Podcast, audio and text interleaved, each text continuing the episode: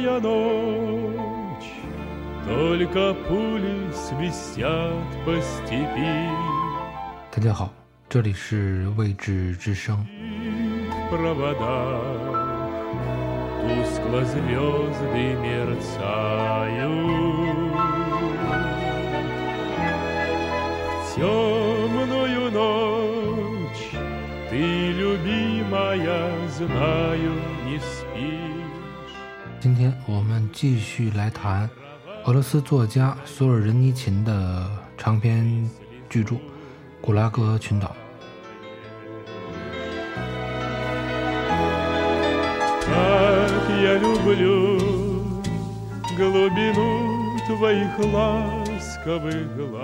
二零一零年十月二十六日俄罗斯独立报上刊登了俄罗斯总统普京与索尔仁尼琴的妻子的一段对话。那个时候，索尔仁尼琴已经去世了。普京说：“您好，娜塔莉亚，一年半前我们见过面，那次您建议把索尔仁尼琴的《古拉格群岛》列入中学教学大纲。”娜塔莉亚说：“我怎么觉得是您的提议呢？好吧，就算咱们两个人共同提议的吧。”普京说：“可我记得还是您先提议的，记得您是在电话里对我说的。于是我委托教育部办这件事情，教育部通过决议，着手办这件事。我听说您为中学读本做了很多事，缩写了古拉格群岛。现在。”教育出版社已经发行，发行了五千册。娜塔莉亚说一万册。普京说已经发行一万册了吗？他们告诉我是五千册。娜塔莉亚说，娜塔莉亚说各地区教育部门争先为图书馆订购，很快就到一万册了。普京说太好了，这件事发生在政治迫害牺牲者日前夕。大家都知道这个日子，我还是对您的这个想法表示感谢，为您给中学缩写这本书，感谢您。这不仅是揭发斯大林暴行的书，而且是在为暴力革命下牺牲的人鸣冤叫屈的书。是可忍，孰不可忍？前苏联当局当然不能容忍这本书。当年克格勃撒下天罗地网，搜查参与写作与保存、藏匿这本书的人。以致见过这本书的所有人，一旦查出，则严惩不贷。娜塔莉亚说：“我坚信，不仅中学生要读这本书，我们所有人都应该读一读，作为我们的家庭作业。不完成这家庭作业，别说现代化考不及格，连存活自救都考不及格。需要知道过去的一切，以免我们再被打得鼻青脸肿，再度陷入我们从中。”爬出的那个深渊，我相信能做好这件事。我大大地缩减了篇幅，但书中的精华我保留了下来。尽管有很多沉重的地方，我想我们的中学生和成年人没有时间阅读厚厚的三卷《古拉格群岛》，但可以读缩写本，读完会更聪明、更坚强。我坚信。需要研究这本书，至于研究的范围，可以由教师来决定。普京说：“十分感谢您，我完全赞成您的看法。这是一本非常需要的书。不研究书中所记录的现实，我们无法全面了解我们的国家。不全面了解我们的国家，思考未来必将困难重重。”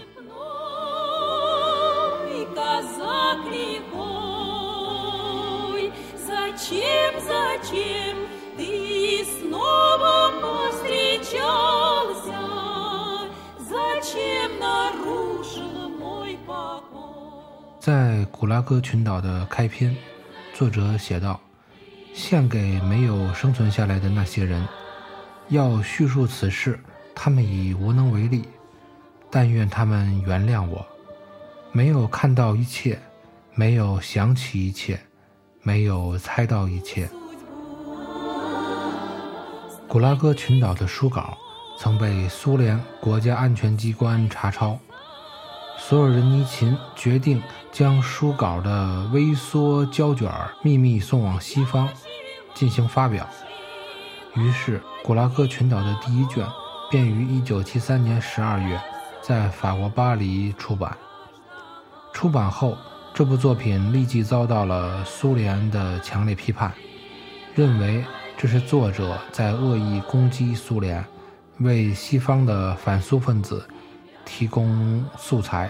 为此，作者以叛国罪被抓捕。苏联政府决定剥夺他的国籍。并将其强行驱逐到欧洲。一九七四年，《古拉格群岛》的第二卷在法国巴黎出版。在这部书中，作者把沙皇时代和苏联时期进行比较。他想要说明的是，旧的时代过去了，但那些刑罚在新的二十世纪依然存在。甚至还有过之而无不及。在这本书中，他说：“谁能想到二十世纪还会有刑讯逼供？不难想象，在人类文明日益发展的时代，怎么会有比彼得大帝时期的野蛮行为还要残忍的审讯方法？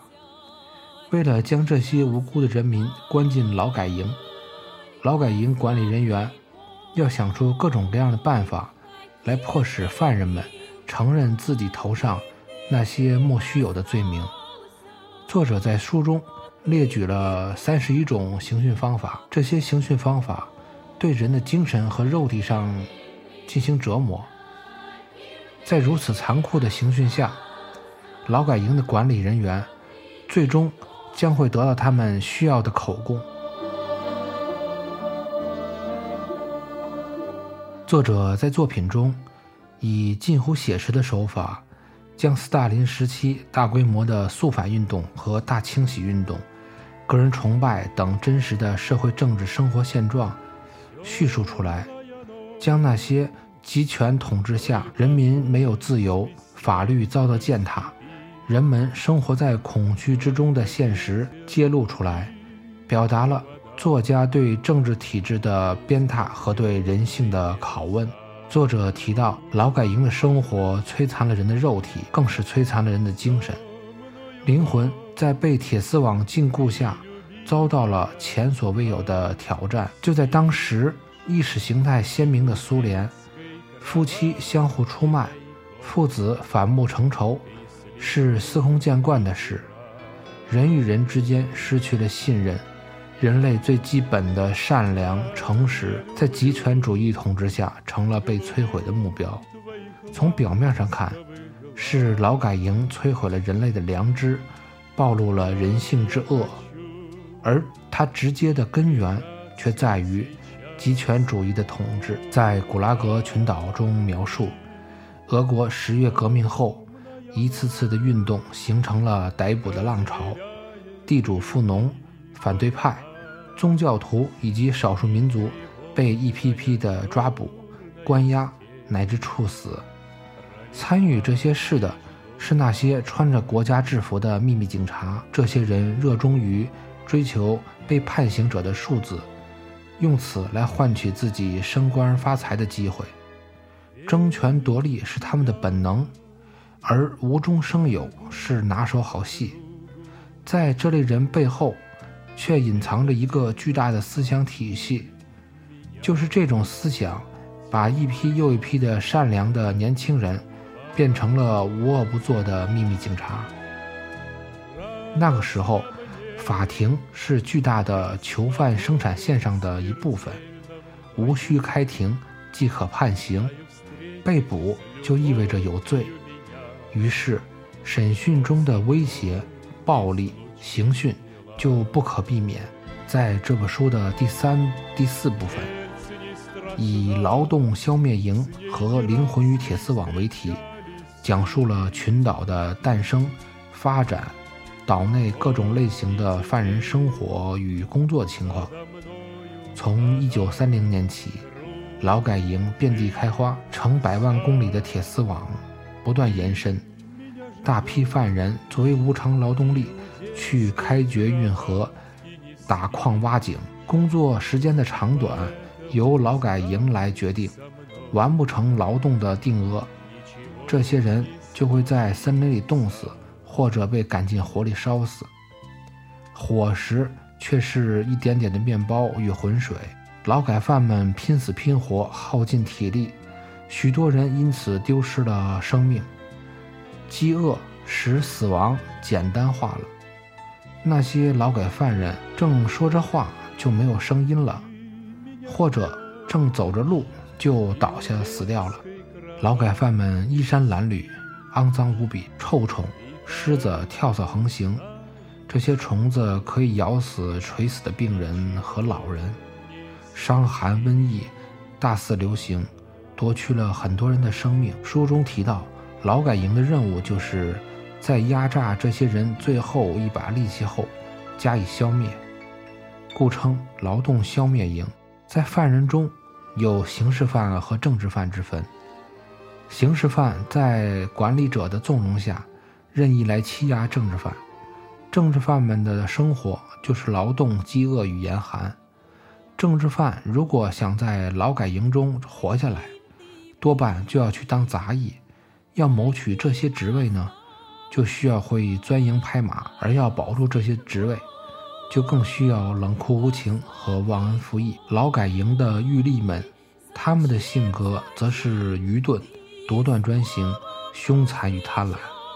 在这样的人统治下，所有的这些群岛就像一个个的毒瘤，他们的存在。直接感染了整个社会，因此，在苏联生活的人，他们的心理特征就是永恒的恐惧与互不信任、出卖告密、奴隶心理等。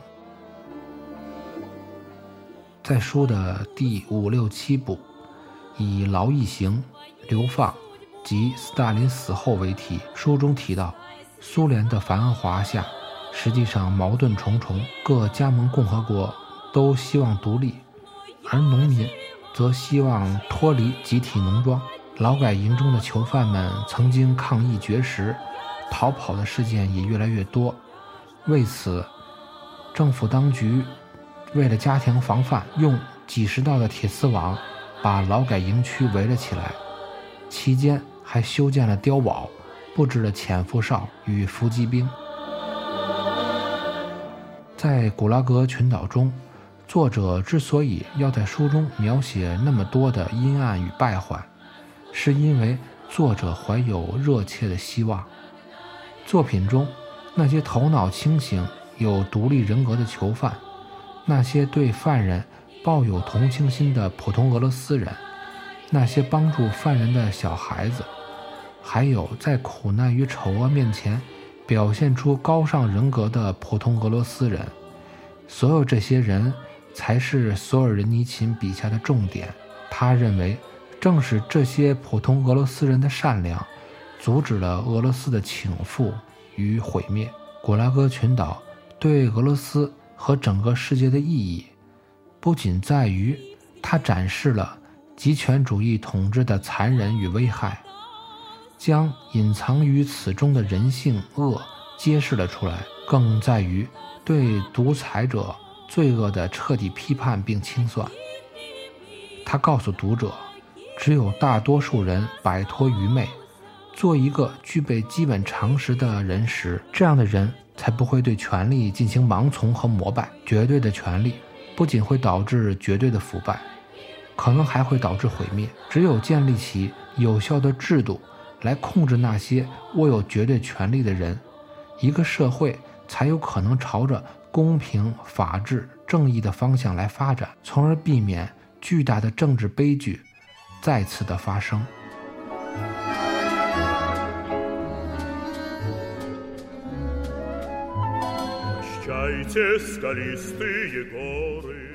二零零七年七月，当德国《明镜周刊》的记者。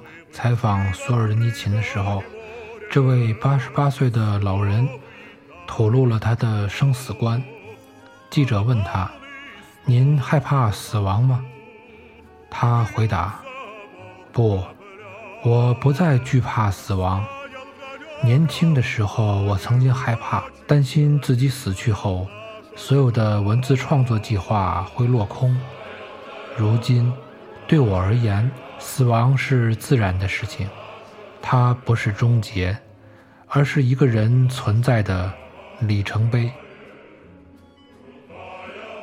在采访结束后，记者祝他长寿，老人摆摆手说：“不，不，我已经活得足够了。”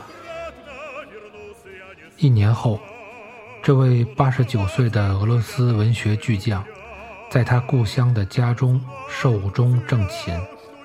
他几乎与苏联同期诞生，却比苏联长寿。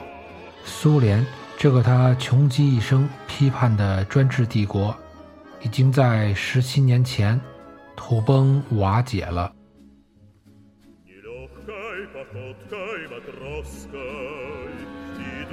я навстречу врагам, А после с победой геройской К скалистым вернусь берегам. 这里是未知之声。